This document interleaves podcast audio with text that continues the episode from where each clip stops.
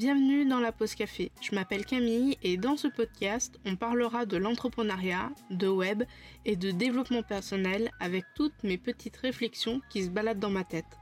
Tu peux retrouver la pause café sur les plateformes de podcast, donc si tu veux écouter les épisodes, n'hésite pas à t'abonner. Hello et bienvenue dans un nouvel épisode de la pause café, toujours et euh, comme d'habitude contente de te retrouver ici. Aujourd'hui je vais te parler des différents et nombreux métiers euh, qui touchent de près comme de loin à l'informatique. L'informatique c'est un domaine qui est vraiment très très vaste et bien souvent on prend euh, des raccourcis.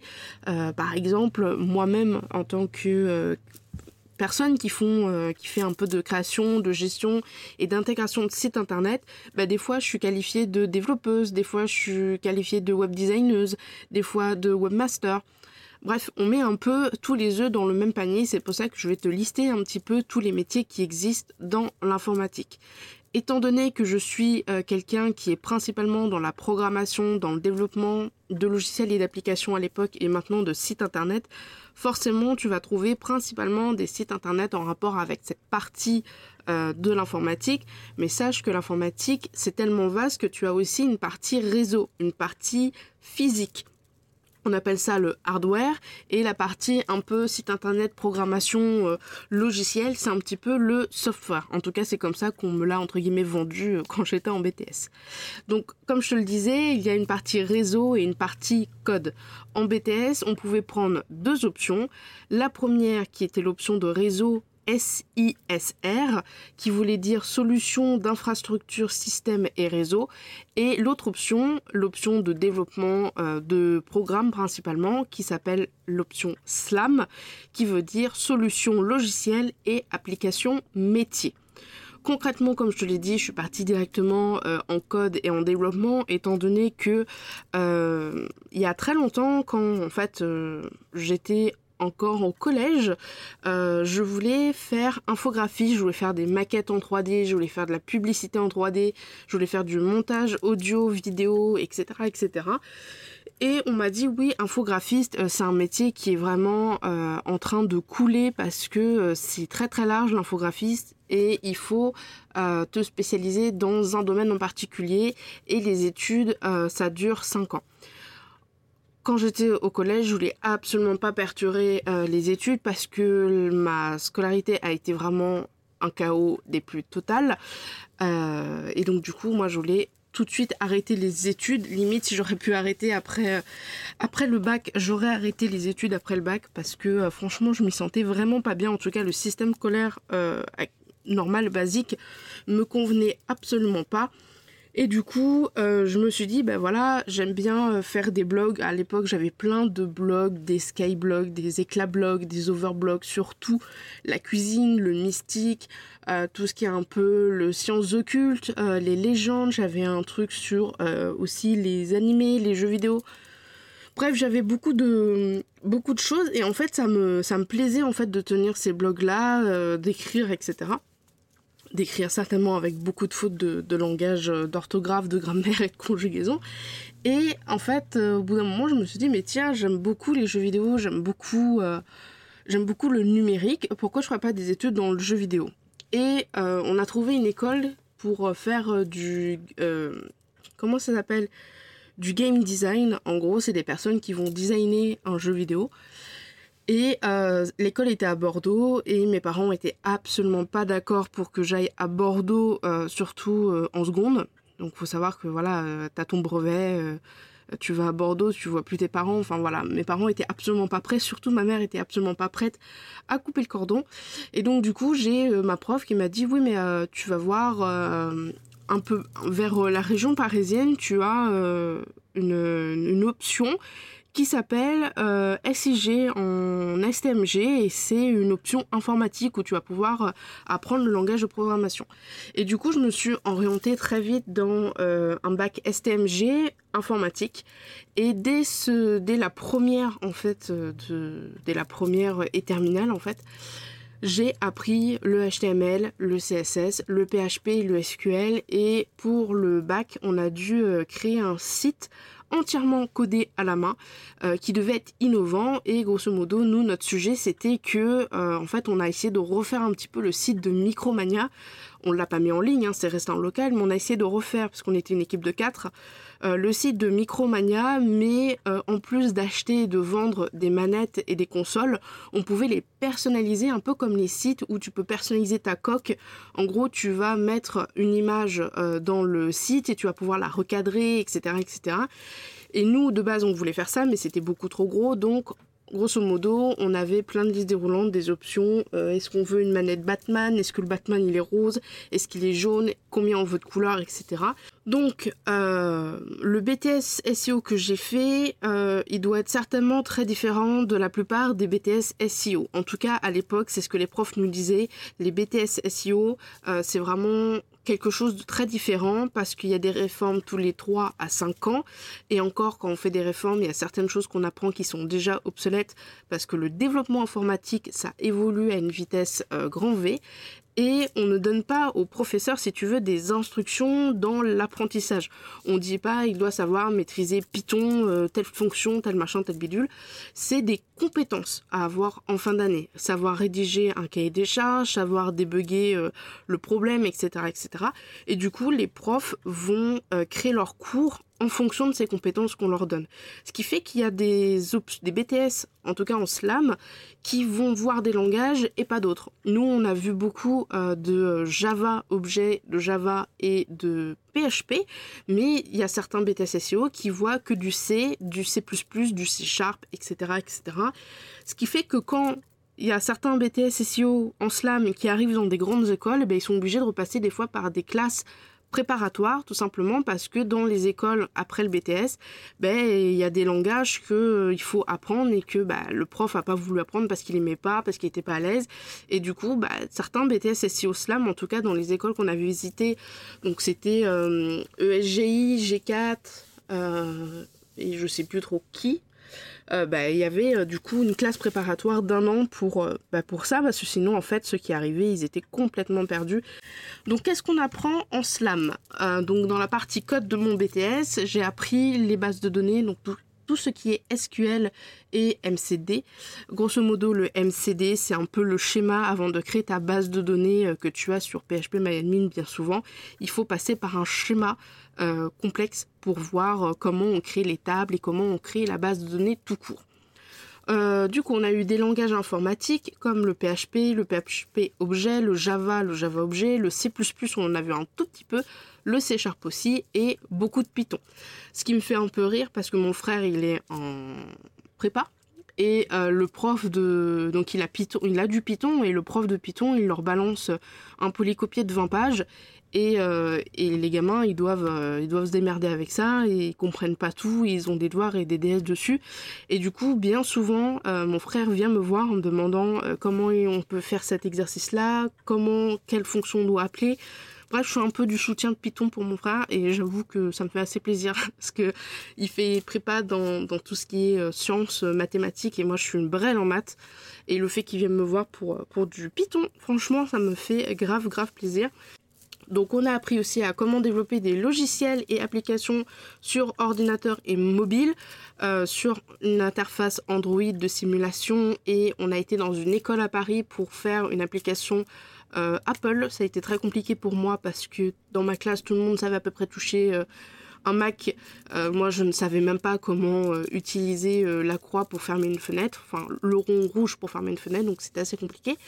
Et on a eu une grosse partie paperasse, une partie très très chiante à mon goût, c'est-à-dire rédiger des rapports et des rapports et des rapports. Euh, c'est tout ce qu'on apprend en fait. C'est, on peut pas passer que notre vie à faire de la programmation. Euh, il faut faire un cahier des charges, il faut faire un livre de recettes. Un livre de recettes, c'est un livre de test en gros. Euh, il faut mettre des rapports, il faut faire une documentation utilisateur pour le client, une documentation pour le prochain développeur. Et c'est beaucoup, beaucoup, beaucoup beaucoup de rédaction et c'est vraiment la partie que je déteste le plus dans n'importe quel projet, que ce soit informatique, que ce soit marketing. Je déteste faire des rapports écrits. Je préfère faire une vidéo pour expliquer ou un PowerPoint pour expliquer ou un audio, pourquoi pas. Mais alors écrire euh, une dizaine de pages euh, pour tourner autour du pot alors qu'on pourra aller directement euh, au sujet. Franchement, ça me. Voilà, c'est. Comme tu l'auras compris, la paperasse, c'est pas trop mon truc. Et une partie réseau en mode initiation, c'est par exemple euh, comment faire un parc informatique, comment gérer les tickets euh, en cas de soucis dans le parc informatique, euh, comment attribuer des adresses IP à des imprimantes, comment brancher les ordinateurs et comment installer un peu Internet dans l'entreprise pour que tout le monde ait Internet, comment faire pour qu'il y ait un seul PC qui ait accès à tous les autres PC. Bref, c'était vraiment la partie réseau, mais de base. Euh, qui m'a beaucoup aidé chez moi parce que du coup, euh, tout ce que j'ai appris en BTS côté réseau, je l'ai remis chez moi pour pouvoir avoir un, réseau, on va dire, plus fiable et moins pénible. Du coup, euh, ça va être très très vite, mais je vais te passer ce qu'on apprend donc en réseau, en SISR. C'est très simple, il n'y a que trois trucs que je me souviens parce que euh, c'est de mémoire et je n'ai pas fait SISR. Donc, installation et matériel informatique, protocole de sécurité et gestion d'un parc informatique, serveur, ordinateur, imprimante connectée, licence, etc. Mais à plus grande échelle que les. Voilà, donc maintenant que j'ai fait un petit point sur les deux grandes catégories de métiers de l'informatique, euh, je vais faire une petite note. Sache que si tu as l'intention de te reconvertir dans l'informatique ou que tu es en études dans l'informatique mais tu sais pas vraiment où aller, avec l'informatique tu peux aller partout. Je me souviens beaucoup de euh, ma prof d'informatique, de programmation Java en l'occurrence, qui euh, faisait appel à euh, des services comme l'armée de l'air ou euh, l'armée, j'allais dire sous-marine, l'armée de la mer, l'armée de la mer, n'importe quoi, enfin bon bref. Et en fait, ces gens-là nous disaient qu'on pouvait très bien faire un BTS SEO, une licence dans la programmation plus plus programme et ensuite en première ou deuxième année de master se spécialiser dans l'aéronautique, euh, dans euh, ce qui est euh, sous-marin, etc., etc. Donc en fait l'informatique c'est tellement large que dis-toi que tu peux commencer à juste un BTS en informatique et peut-être configurer le programme de la navette spatiale de Pasquier par exemple. Du coup maintenant je vais te lister certains types de métiers. Euh, il y en a quand même euh, quelques-uns. Et puis, euh, et puis voilà. Alors, le premier métier, c'est intégrateur. Alors lui, il est à cheval entre développeur et web designer. L'intégrateur va utiliser ce qu'on lui donne. Donc bien souvent des textes, des images, des liens, des directives comme par exemple, voilà, je voudrais un diaporama ici, ici je voudrais deux colonnes, ici je voudrais mon fil Instagram par exemple. Euh, pour un site internet. Il arrive qu'on lui donne une maquette. Donc qu'est-ce que c'est une maquette? C'est en gros un plan, un schéma euh, en PDF ou en image. Ou ça peut être aussi bien un schéma sur une feuille A4, moi j'appelle ça aussi une maquette. Euh, ça peut être fait sur Adobe InDesign, Adobe XD ou d'autres ah, d'autres logiciels qui t'aident à faire des maquettes. Grosso modo, c'est un patron. L'intégrateur, lui, va devoir reproduire la maquette pour qu'elle soit... Euh, donc, il peut faire la maquette d'un logiciel, d'un site ou d'une application pour qu'il la reproduise. Voilà, c'est ça que j'étais en train de dire. Heureusement que j'ai mes notes. Euh, il ne fait pas juste que reproduire un intégrateur. Pourquoi? Parce que, alors, sauf si c'est euh, vraiment l'intégrateur, il est en, je veux dire, comme moi je fais avec Madeline, euh, en relation directe avec la personne qui fait la maquette, bien souvent, quand un client t'envoie une maquette en te demandant de suivre la maquette pour réaliser son site, Chose que je dis, et même quand je travaille avec Madeline, il y aura certainement des petites euh, modifications, des petites choses qui vont différer de la maquette. Et l'intégrateur, du coup, lui, c'est pas juste reproduire, il doit aussi être fort euh, de propositions pour, par exemple, dire, bah là, en version euh, mobile, ça va moins bien passer, du coup, je te propose ça comme ça. là, pour le format ordinateur, bon, je suis pas trop spécialement pour, ou là, alors, c'est pas possible, est-ce qu'on peut pas faire ça comme ça? Il doit aussi proposer des propositions, merci, pour euh, essayer d'intégrer au mieux la maquette. Bien sûr, on ne demande pas de forcément tout casser dans la maquette, mais il y a forcément des choses dans une maquette qui vont bouger. Deuxième métier, développeur. Alors, si tu as toujours voulu être multilingue, c'est savoir parler toutes les langues du monde et que tu aimes mener des enquêtes, alors celui-là, il est vraiment pour toi. Parce que il faut savoir connaître et manipuler euh, plusieurs langages, euh, que ce soit PHP, que ce soit du React, que ce soit du JavaScript, que ce soit du C++ ou du euh, C Sharp par exemple, des anciens comme des nouveaux pour créer une application, un site, un logiciel. Bien sûr, le langage, le développeur euh, va le choisir en fonction du cahier des charges s'il est tout seul, ou alors en fonction du chef de projet qui va lui donner du coup tout un cahier de mission avec euh, toutes les recommandations, tout ce qu'il faut faire, tout ce qu'il faut pas faire dans le projet. Et euh, il peut faire aussi de la gestion et de la maintenance sur d'autres programmes. Par exemple, tu peux, euh, si tu travailles en équipe, avoir un chef de projet et plusieurs développeurs. Le chef de projet va donner une liste de tâches, comme je te l'ai dit, des choses à faire, quel langage on utilise, euh, qu'est-ce qu'il faut pas faire, tout ça dans le programme. Donc ça, c'est le but principal du développeur. Mais tu peux être très bien développeur dans une entreprise et grosso modo gérer, par exemple, des programmes. Tu peux aussi gérer, par exemple, je vois dans le boulot de ma mère, il y a un service informatique qui font euh, les mises à jour, qui font du dépannage quand par exemple le téléphone il est coincé, euh, que la personne elle a fait plusieurs fois le mot de passe, euh, le mot de passe il est mort quoi. Et ça aussi, ça peut être aussi un des métiers du développeur. Développeur, c'est pas juste quelqu'un qui programme. Il doit aussi, du coup, suivre la gestion, débugger, du coup, ce qu'il a fait. Troisième métier, du coup, c'est web designer. Alors, web designer, c'est très simple, c'est le graphiste version site internet. Il s'occupe principalement de créer des chartes graphiques et des identités graphiques. Il peut aussi créer des éléments graphiques comme des pictogrammes, des logos, des illustrations qui seront adaptés et mis en place sur le site internet. C'est lui qui s'occupe en général des maquettes de site internet. Son avantage par rapport à une personne juste graphiste qui ferait une maquette, c'est que le web designer, il a des connaissances dans la création de sites internet et du coup, plus la personne qui a des connaissances dans le site internet va s'occuper de la maquette, plus la maquette va pouvoir rester fidèle quand on fera l'intégration. C'est ce que je te disais avec l'intégrateur. Des fois, il y a des clients qui donnent des maquettes, je leur dis, bah voilà, la maquette, Bon, il y a des choses qu'il faut euh, faut changer parce que euh, parce que c'est pas possible euh, sur mobile ou avec Elementor ou autre. Alors que si tu fais la maquette directement avec un web designer, par exemple sur Elementor, le web designer va réussir à te faire une maquette avec tout ce qu'il sait d'Elementor. Il sait que Elementor peut pas faire ça, donc il va pas te la mettre dans la maquette, tu vois. Donc il y a plusieurs métiers comme ça qui vont qui vont jouer ensemble. Bien sûr, on peut être intégrateur, développeur et web designer tout ça en même temps. Hein, c'est pas voilà, quand tu es freelance, tu peux être un peu couteau suisse multitâche, multitâche. Mais en tout cas, voilà, c'est euh, un peu le graphiste des sites internet, le web designer. Alors attention, quand tu recherches euh, un graphiste pour faire une maquette, tu n'es pas obligé d'aller chercher un web designer. Tu peux très bien aller chercher un ou une graphiste. Pareil pour ton identité visuelle, euh, ton, identité graphique pour ton site internet c'est pas que les web designers qui font ça. C'est juste que le web designer, c'est ceux qui font des sites internet, euh, qui s'y connaissent et qui font en plus toute la partie graphiste, graphique, graphisme. Je vais y arriver. Ensuite, du coup, on a le webmaster ou en français euh, webmestre. Alors, je déteste ce mot webmestre. Je, trouve ça vraiment très très moche comme, euh, comme nom de métier. Lui, c'est le responsable du site internet. Il assure la gestion, mais aussi l'ajout de nouveaux contenus. En cas de souci, il peut intervenir et si besoin, demander du renfort en contactant euh, des intégrateurs, des développeurs, des euh, graphistes, etc.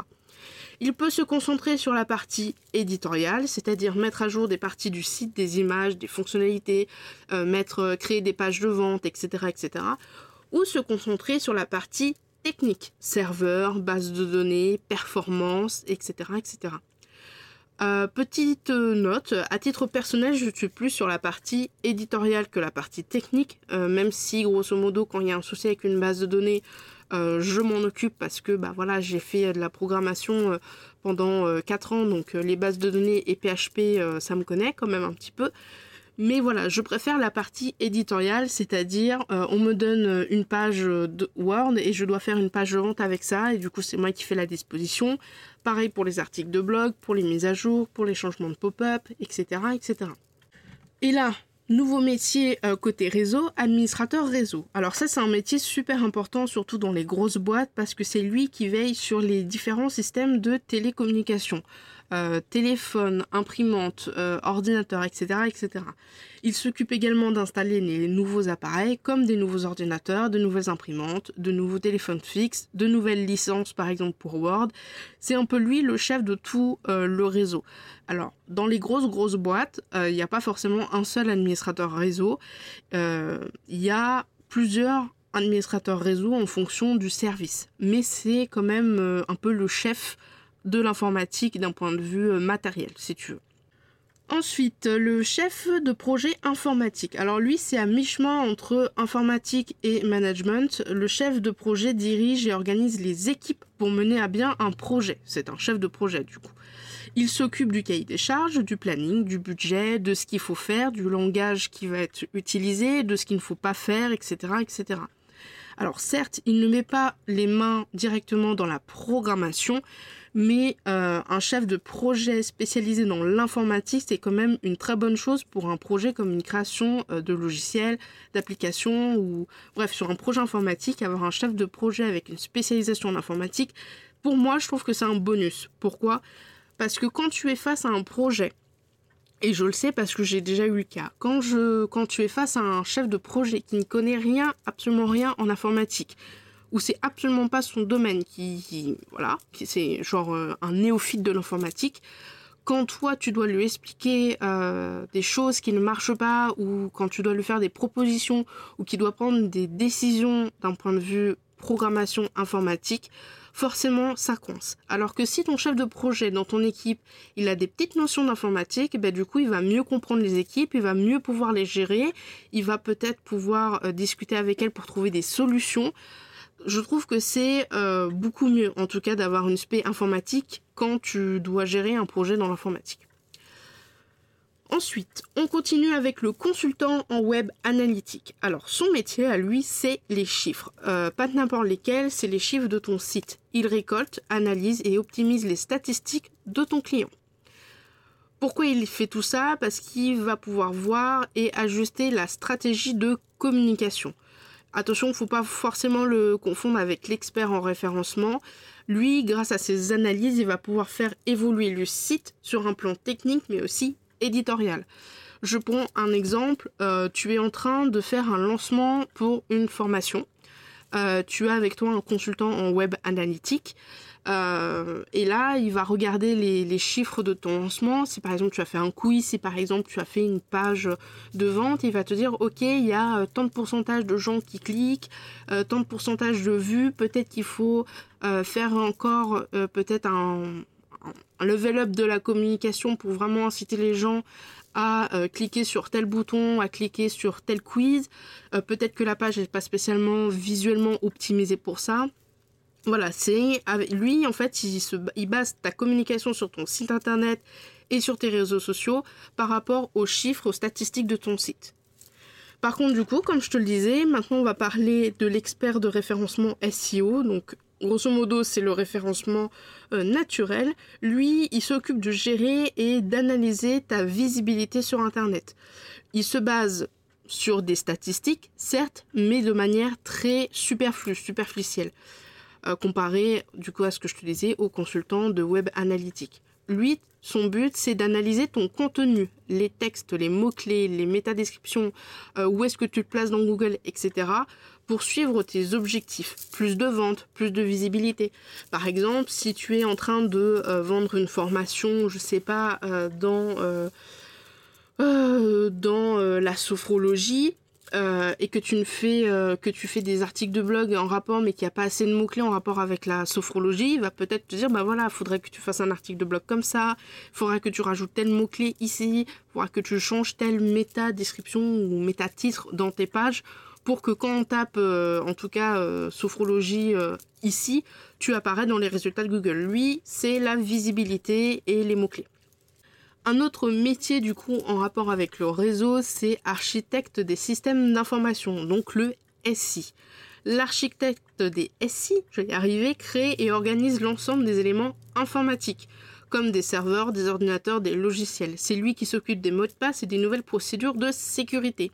Alors c'est un peu comme administrateur réseau, sauf que l'administrateur réseau, lui, il est plus sur le réseau, du coup, comme dit son nom C'est euh, vraiment l'administrateur réseau, euh, celui qui va s'occuper des adresses IP, celui qui va s'occuper par exemple de la connexion Internet, etc. Je t'ai dit tout à l'heure qu'il pouvait, euh, comme le, développeur, le développeur pouvait s'occuper des mots de passe, mais les architectes des SI aussi. C'est lui qui va dire, ben voilà, sur cette table, on va mettre trois PC, on va mettre une imprimante à côté, et il y aura que ces trois PC-là qui vont s'occuper de ces imprimantes-là. L'architecte DSI, c'est un peu les marionnettistes. C'est eux qui font bouger un petit peu les marionnettes pour que tout fonctionne bien d'un point de vue euh, physique, genre ordinateur, imprimante, etc. Pour finir, moi, je vais te dire un petit peu ce que je suis par rapport à toutes les définitions des métiers que je t'ai mis là. Depuis quelques mois, personnellement, je me nomme Webmaster. Tout simplement parce que c'est ma casquette quand je travaille pour les membres de l'abonnement de gestion. Euh, principalement, en fait, mon chiffre d'affaires principal, c'est les abonnements de gestion et la plupart de mon temps, ce sont les abonnements de gestion. Donc, ça me paraissait normal de changer développeur, enfin développeuse en webmaster. Mais quand je travaille en création de site internet ou en intégration de maquettes, je suis intégrateur ou développeuse. Après, ça m'arrive, mais de moins en moins, de mettre vraiment les mains dans les lignes de code de WordPress, c'est-à-dire dans les fichiers de fonction, dans les fichiers PHP directement de WordPress. Et du coup, euh, là, c'est vraiment développeuse. Je sais pas si tu vois où je veux en venir avec tout ce blabla, mais en gros, personnellement, en tant que freelance, et je parle certainement au nom de la plupart des freelances qui sont euh, dans les sites internet, dans le graphisme, etc., on est vraiment multicasquette. Une personne qui réalise des sites internet et qui s'occupe de l'identité visuelle, c'est un web designer. Mais il se peut aussi qu'il ait une casquette en mode expert SEO s'il a fait des certifications ou s'il est à l'aise, s'il connaît des choses en SEO. Donc, avec tout ça, avec toutes ces compétences qu'il a en référencement, en graphisme pour les sites internet et en développement de sites internet, il va pouvoir mieux accompagner ses clients, aussi bien sur la fond que sur la forme de son site. J'espère que cet épisode t'aura plu. Euh, ça a été un épisode un petit peu compliqué à enregistrer, à monter et euh, du coup euh, à écrire pour l'article qui sortira du coup la semaine prochaine parce qu'il existe énormément de métiers de l'informatique. Je t'ai mis les principaux métiers, en tout cas qui me venaient à l'esprit quand on parlait des métiers de l'informatique. Je sais qu'il en existe énormément. Je pourrais te citer par exemple analyste euh, data, c'est ceux qui euh, analysent les données euh, et qui compilent des données. Ça, c'est un métier qui est vraiment incroyable. Mais voilà, si jamais tu as peut-être des questions sur certains métiers, en tout cas en rapport avec les sites internet, programmeurs, développeurs, n'hésite pas à m'envoyer un message sur Instagram ou à m'envoyer un mail. Si l'épisode t'a plu, n'hésite pas à me mettre une petite note et un petit avis sur Apple Podcast et sur Spotify maintenant aussi, je crois qu'on peut. Euh, parce que c'est ce genre d'avis-là qui font que euh, ça me conforte dans l'idée que je fais euh, des bons épisodes de podcast et peut-être que si tu as un sujet que tu aimerais que je traite, ben, n'hésite pas à me le partager aussi, ça me permettra du coup de te répondre en podcast. Sur ce, je vais te laisser, je te souhaite une excellente semaine, une très très bonne journée et je te dis à bientôt dans un nouvel épisode de La Pause Café. Salut salut